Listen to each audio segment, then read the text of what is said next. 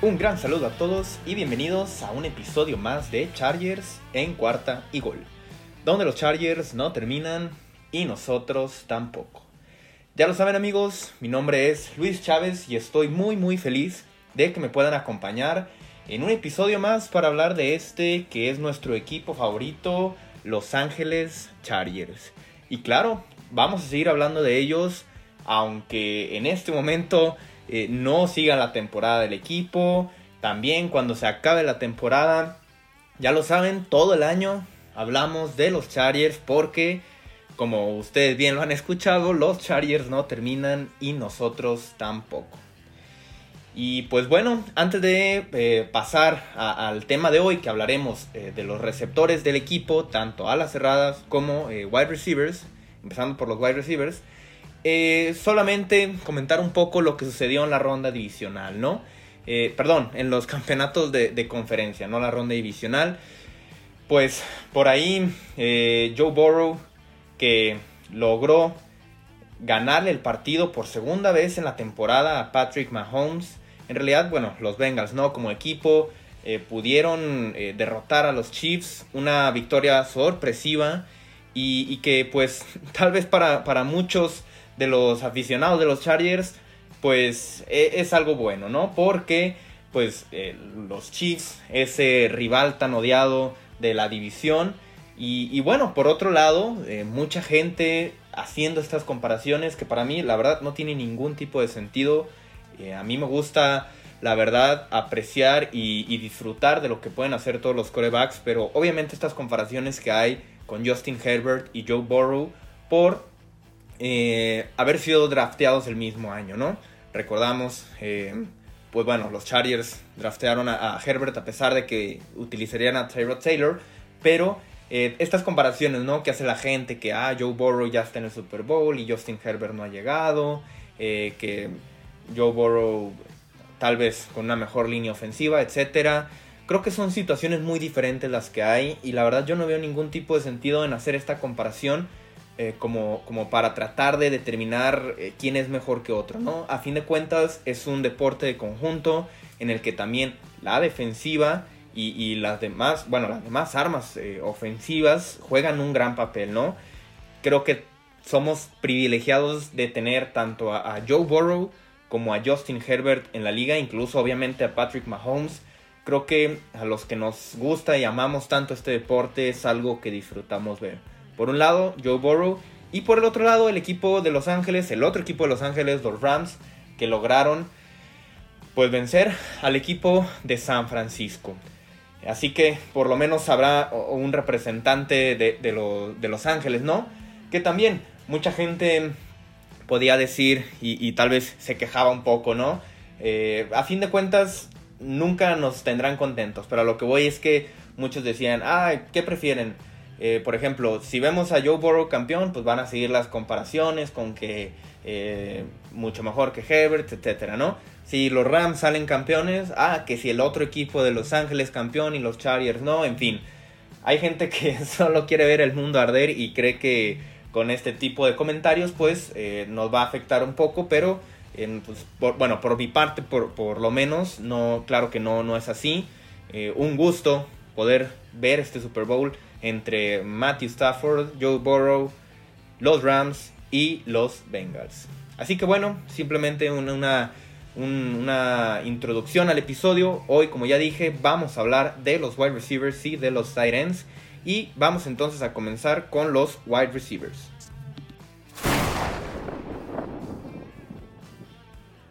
Vamos ahora a pasar al análisis de los receptores el, episodio pasado ya tuvimos el de los running backs y el de la línea ofensiva. Y ahora vamos a hablar de los receptores del equipo, ¿no? Y creo que pues un tema bastante... Tiene bastante de dónde sacarle, ¿no? Es bastante bueno. Creo que tenemos mm, muchos números interesantes aquí que tomar. Y, y pues bueno, vamos a, vamos a ello, ¿no? Para empezar, los cuatro receptores que más, eh, bueno, que mayor utilización tuvieron, Keenan Allen, Mike Williams, Jalen Guyton y Josh Palmer. desde el principio comentamos, ¿no? ¿Quién se quedaría con ese puesto de wide receiver 3 entre George Palmer y Jalen Guyton? Ahorita van a ver, eh, pues, cuál fue la conclusión de esto. Yo había, yo, predije, bueno, yo, yo había comentado, a mí me parecía que George Palmer se iba, que, bueno, tenía lo suficiente para quedarse con este, con este puesto de wide receiver 3, ganarse esta posición. Ya lo veremos ahorita. Y eh, pues, pues sí, veremos quién se quedó con, esta posición de, receptor 3 según los números. Y pues bueno, vamos a empezar con Keenan Allen, ¿no? Keenan Allen, el líder eh, de los receptores, un, jugador el más longevo en, toda, en toda esta plantilla, desde el 2013, lo sabemos. Y Keenan Allen tuvo una buena temporada, como ya nos tiene acostumbrados, la verdad. Keenan Allen bastante consistente, no nos ha decepcionado. Creo que mm, fue, fue bastante bueno lo que, lo que nos mostró. Por ahí nada más hay un número que obviamente no me gusta, pero creo que es parte de, pues sí, ¿no? De, no poder ser perfecto. Keenan Allen tuvo 157 eh, targets.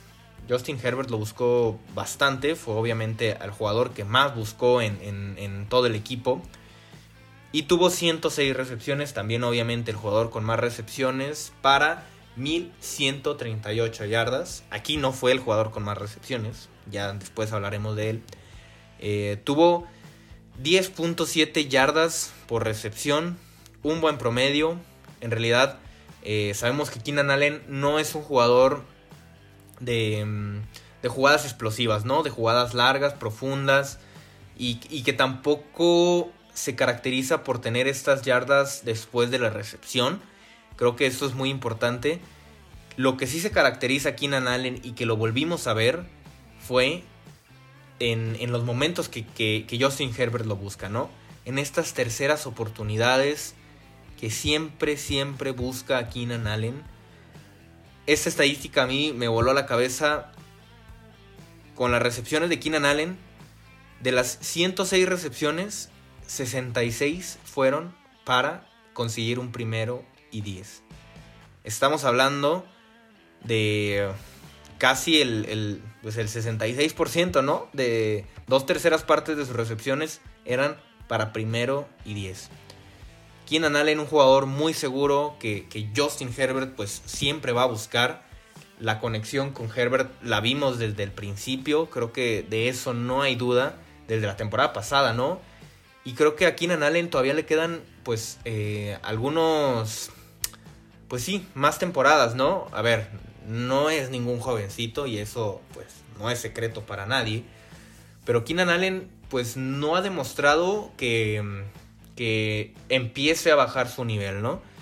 Ya sea por lesiones o por nivel de juego, Keenan Allen se ha mantenido y se ha mantenido muy, muy bien y, Justin Herbert, pues obviamente pues, nos ha demostrado esta conexión, ¿no? Con él. Tuvo 6 touchdowns Keenan Allen. Tal vez eh, una... Mm, podemos decir aquí que fueron pocos, comparados, por ejemplo, con los 20 touchdowns de Austin Eckler. Incluso Austin Eckler tuvo más touchdowns por recepción que, que Keenan Allen, ¿no? Pero estos 6 touchdowns, pues fueron, fueron bastante, bastante buenos, ¿no? En su momento. Y eh, las yardas por, partido, ¿no? 71 yardas por partido. A pesar de que superó las 1100, pues se queda un poco corto con estas, este número mágico, ¿no? De, de 100 yardas por partido. Que obviamente es eh, muy difícil conseguirlo. Pero eh, obviamente creo que aquí la percepción de la gente podemos pensar que, se ve un poco, pues no, no dañada. Bueno, y aquí digo de la gente, pero de todos nosotros, ¿no? Porque muchas veces la barrera para decir si fue una buena temporada o no, decimos, ah, mil yardas. Pero pues ya estamos en 17 juegos por temporada, ¿no? Y, y, Keenan Allen superó estas mil yardas, pero pues un, promedio de 70 yardas por partido es, un, es bastante bueno, obviamente, pero, pero no es eh, esa percepción que podemos decir, imagínense ustedes 100 yardas por partido, pues ya los números irían al cielo, ¿no? Independientemente de eso, Keenan Allen ha demostrado que vale cada centavo que le pagan y que pues va a que está aquí para quedarse y para quedarse por lo menos unas temporadas más, ¿no?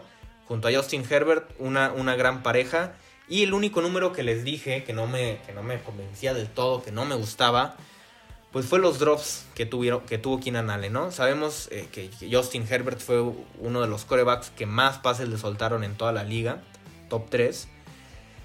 Y de los jugadores que más que, más em, aportaron a esto fue Keenan Allen, ¿no? Porque, aunque usted no lo crea, Keenan Allen fue el jugador que más drops tuvo en toda la temporada. Junto a Yamar Chase. Cada uno de estos jugadores tuvo 9 drops. Bueno, obviamente Yamar Chase pues no nos importa. Pero eh, Keenan Allen 9 drops en la temporada.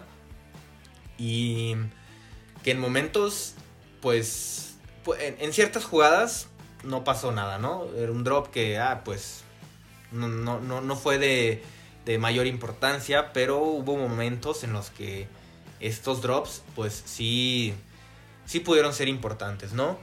Creo que eh, esto también se da mucho eh, en situaciones en las que tal vez Herbert puede lanzar el pase un poco más apresurado y llega tal vez no tan bien el, balón, pero pues Keenan Allen estas manos seguras a las que nos tenía acostumbrados, pues en esta ocasión nos falló, ¿no? Por, por, este, por esta parte. Vamos ahora con Mike Williams. Y aquí Mike Williams, Dios mío. Lo que tenemos con Mike Williams. Yo pienso en Mike Williams y me imagino ahorita en este momento un signo de interrogación así gigante en, su cara. Bueno, o en la mía, ¿no? podemos, podemos pensarlo así en mi mente. Eh, no sé qué va a pasar con Mike Williams, no tengo la más mínima idea de lo que vaya a pasar con él. Porque Mike Williams... Ah, ¿qué puedo decir de Mike Williams? Sus números fueron increíbles. A ver, fue su mejor temporada en todos sus números. 129 targets, 76 recepciones, 1146 yardas, 15 yardas por recepción, 9 touchdowns, que fue el mejor, bueno, el, noveno mejor de la liga, perdón. Estos 9 touchdowns. 71 yardas también por juego como, como lo tuvo Keenan Allen. Todos estos números son los mejores de su carrera. Creo que pues por fin llegó esta, este, esta temporada explosiva, ¿no? Que todos esperábamos. Esta temporada de Mike Williams que, todos buscábamos y que todos pedíamos a gritos. En cuanto a números, ahí está, ¿no? Ahí se ve y dices, ah, sí, Mike Williams, excelente. Pero, ¿qué es lo que sucede con Mike Williams? mucha, mucha de su producción vino en los primeros, en los primeros partidos, en la primera parte de la temporada. Porque hubo un momento en el que Mike Williams se desapareció por completo. Y no estuvo, no fue como que, ah, un partido, no, no, no. A ver, fueron alrededor de cinco partidos que, casi seis, un tercio de la temporada que Mike Williams simplemente no aparecía. Y, tenía sus dos, tres recepciones por partido. y creo que esto pues es más de lo mismo con Mike Williams, ¿no? Esta inconsistencia que, desde siempre nos ha acostumbrado. Y, yo, ¿por qué? A ver, ¿por qué digo lo de, lo de que no sé si se vaya a quedar o no? Y que es una gran duda, que no tengo idea de qué vaya a pasar. Obviamente, en cuanto a la percepción general, podemos decir, ah, pues que se quede Mike Williams, ¿no? Fírmenlo. Está excelente. Eh, pero no sé qué, qué, de qué forma lo vayan a, retener si es que lo retienen, ¿no? Eh, sabemos que pueden extenderlo por, por bueno, em, ponerle la, etiqueta de jugador franquicia, ¿no? Y, con esto, pues Mike Williams le pagarían, según Over the Cap, 19 millones en la temporada, que es, es bastante alto, es un número muy, muy alto. Eh, creo que esta podría ser la mejor opción la etiqueta de jugador franquicia. Porque si ustedes me dicen eh, pagarle, por ejemplo, un contrato de 16 millones por 4 años por temporada, 16, 17 millones. Ay, pues no sabría la verdad. Mm, es que es, es complicado.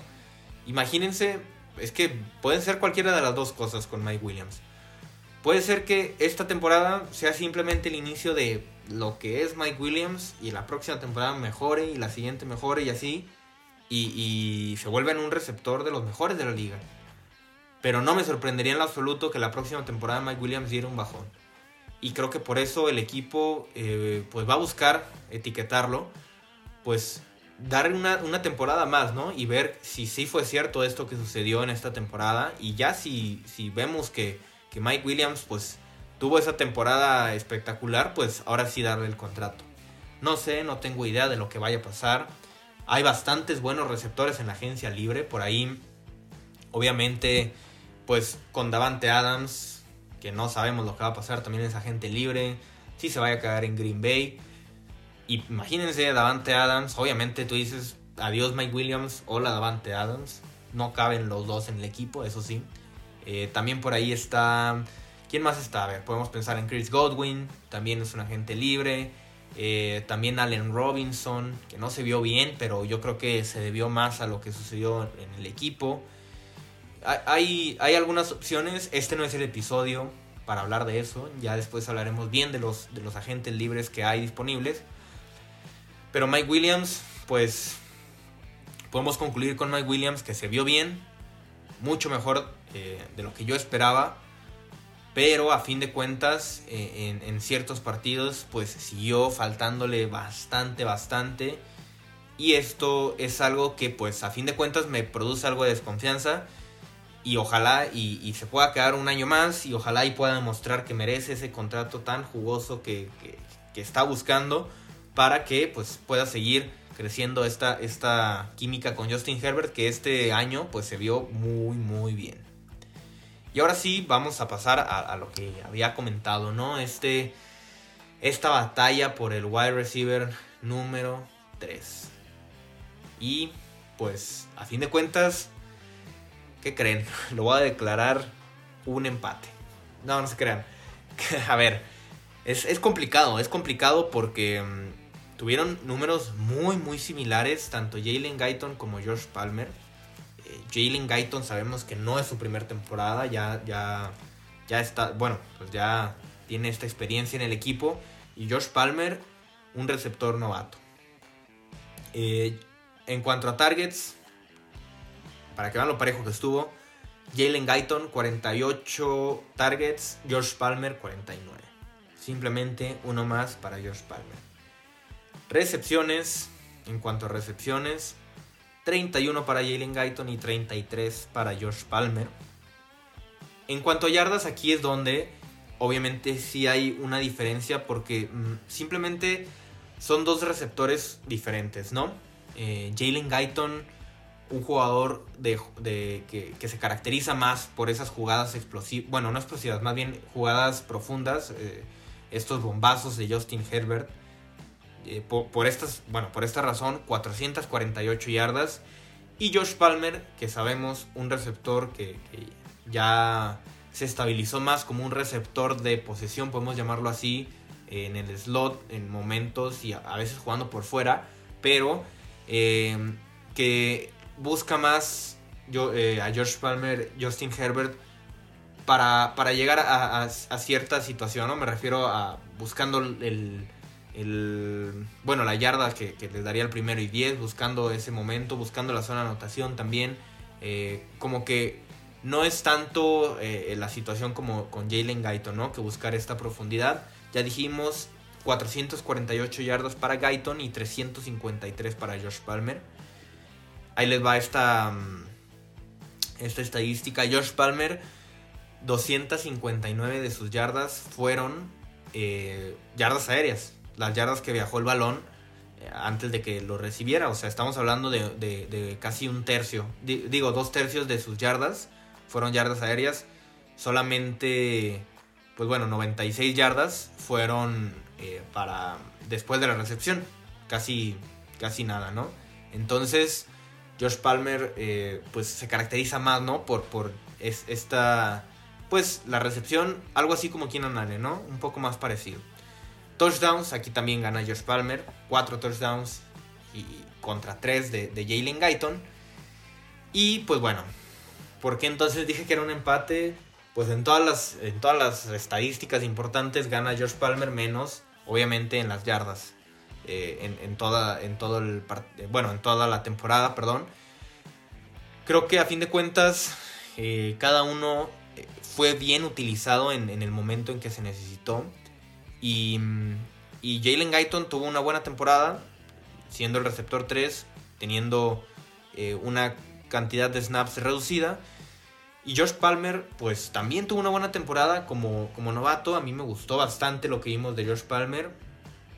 Y, y, y cómo decirlo, pues me, ilusiona, ¿no? Lo que, podemos, lo que podemos ver. Yo en todas mis ligas Dynasty de Fantasy tengo a Josh Palmer. En mis, bueno, tengo por ahí de 4 o 5 ligas Dynasty y en, creo que en 3 o 4 tengo a, a Josh Palmer. ¿Por qué? Josh Palmer, cuando no, no estuvieron, bueno, no estuvo Mike Williams, Josh Palmer se adueñó, fue el que más targets tuvo del equipo, eh, incluso con Keenan Allen. Entonces creo que, pues a ver, sabemos que, los receptores tardan poquito en... Bueno, no poquito, pero a ver, los receptores no es como, los, como la mayoría de los corredores que tienen 2-3 años de, de, desde que llegan a la liga. Los receptores, obviamente está el caso de Jamar Chase, Justin Jefferson, pero no todos son Jamar Chase y Justin Jefferson en las últimas temporadas. Pero muchas veces tardan tal vez en, su segundo año o hasta el tercero en, en, tener su mejor temporada. Y creo que Josh Palmer veremos lo, lo que, lo mejor de él en, el próximo año, obviamente. También dependerá mucho de qué pase con el cuerpo de receptores, si de queda Mike Williams, si llega alguien más, si por la vía del draft llega alguien más también. Creo que eh, Palmer es, es, es, un gran receptor y, y, no es este receptor que, se caracterice por tener yardas después de la recepción, pero a fin de cuentas un receptor de manos muy muy seguras, no tuvo ningún drop y se vio bastante bastante bien. En conclusión, los receptores se vieron el cuerpo de receptores para mí bastante bien. Dos receptores de más de 1100 yardas, eh, no sé quién, quién, pueda presumir eso en, la liga. Eh, así como tal eh, de, de, posición de receptor, ¿no? Porque, bueno, tal vez por ahí, eh, si lo podemos ver con Mark Andrews y Marquise Brown, tal vez, Tyreek Hill y, Travis Kelsey. está, está complicado, estoy pensando, pero, pero pues también tal vez, obviamente, llamar Chase y, y T. Higgins podría ser esta dupla. Pero a mí, a mí me gustó bastante lo que vi en cuanto a los receptores.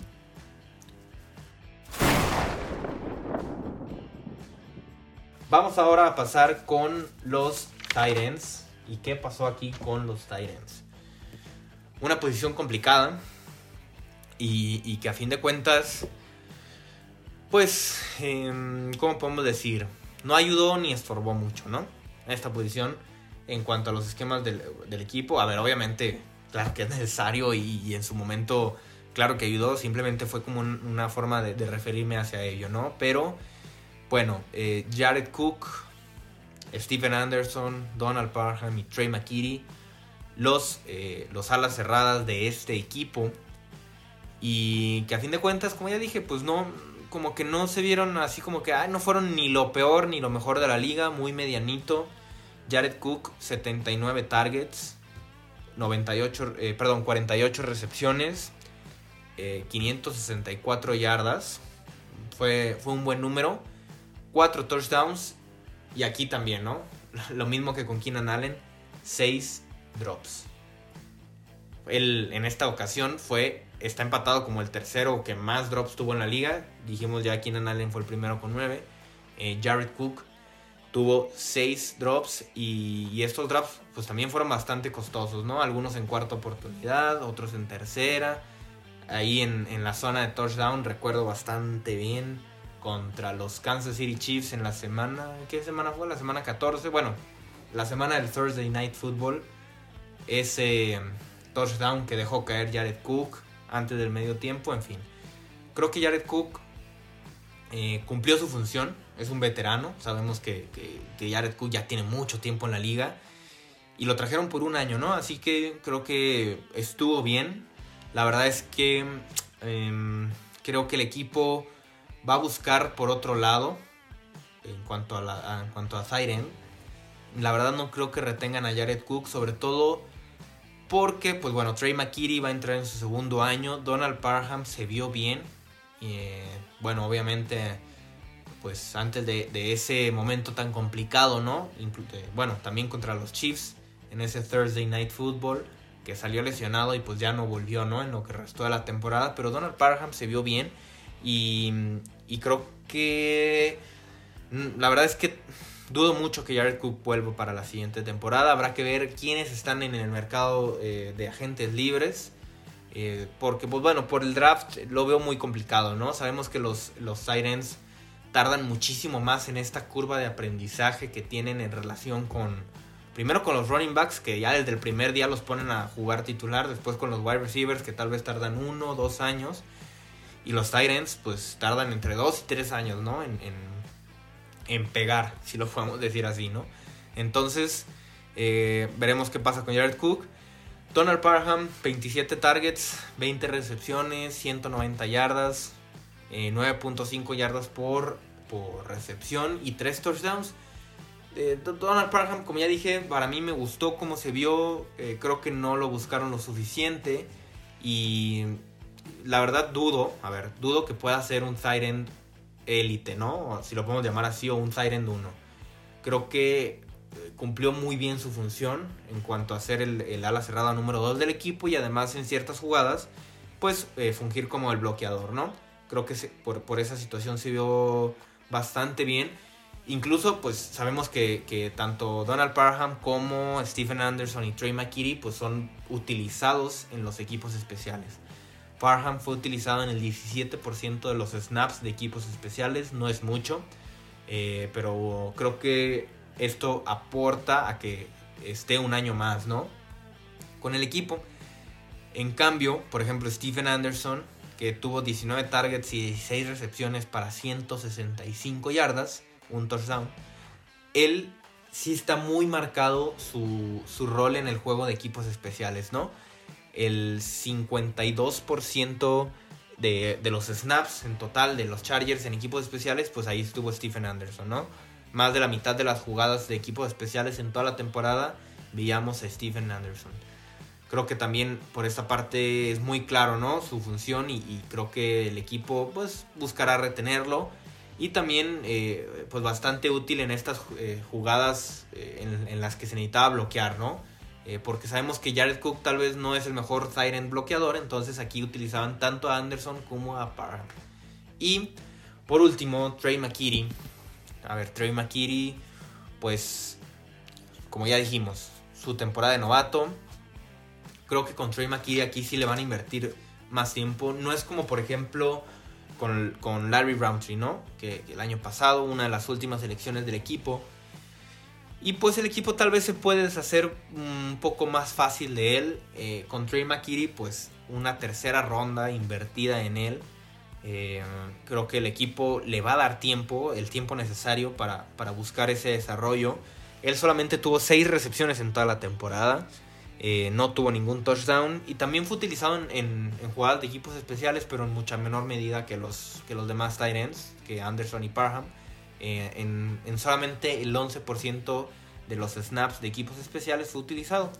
Entonces también con él pues se ve, se ve mucho esta tónica de que pues no se, no lo trajeron para, usarlo en, equipos especiales, ¿no? Obviamente lo trajeron para pues intentar tomar ese lugar de Hunter Henry primero y en este caso ahora después de esta temporada de Jared Cook. Habrá que, esperar qué sucede también con la agencia libre, pero eh, eh, yo creo que el equipo se quedará con lo que tiene.